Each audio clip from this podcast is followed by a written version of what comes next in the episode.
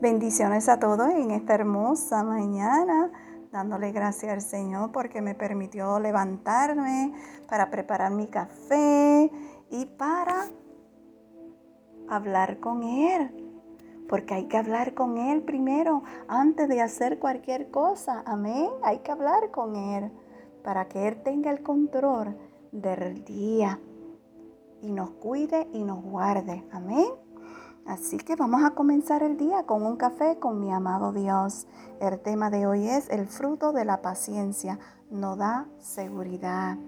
Si vamos al Salmo capítulo 40, versículo 1, la palabra nos dice, pacientemente esperé a Jehová y se inclinó a mí y oyó mi clamor. ¿Sabe la circunstancia que vivimos será de testimonio a otro al ver que Dios ha atendido nuestro urgente clamor para restaurar nuestras vidas. Jehová nuestro Padre eterno recompensa la paciencia de su siervo. Quiero decirte que el salmista testifica que encontró refugio y consuelo en el Señor, pues se propuso esperar pacientemente. Amén. No te desesperes cuando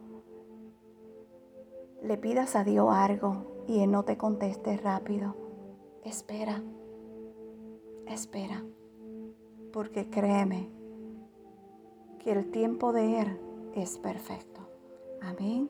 Que Dios te bendiga, que Dios te guarde y que tengas un día glorioso. Shalom.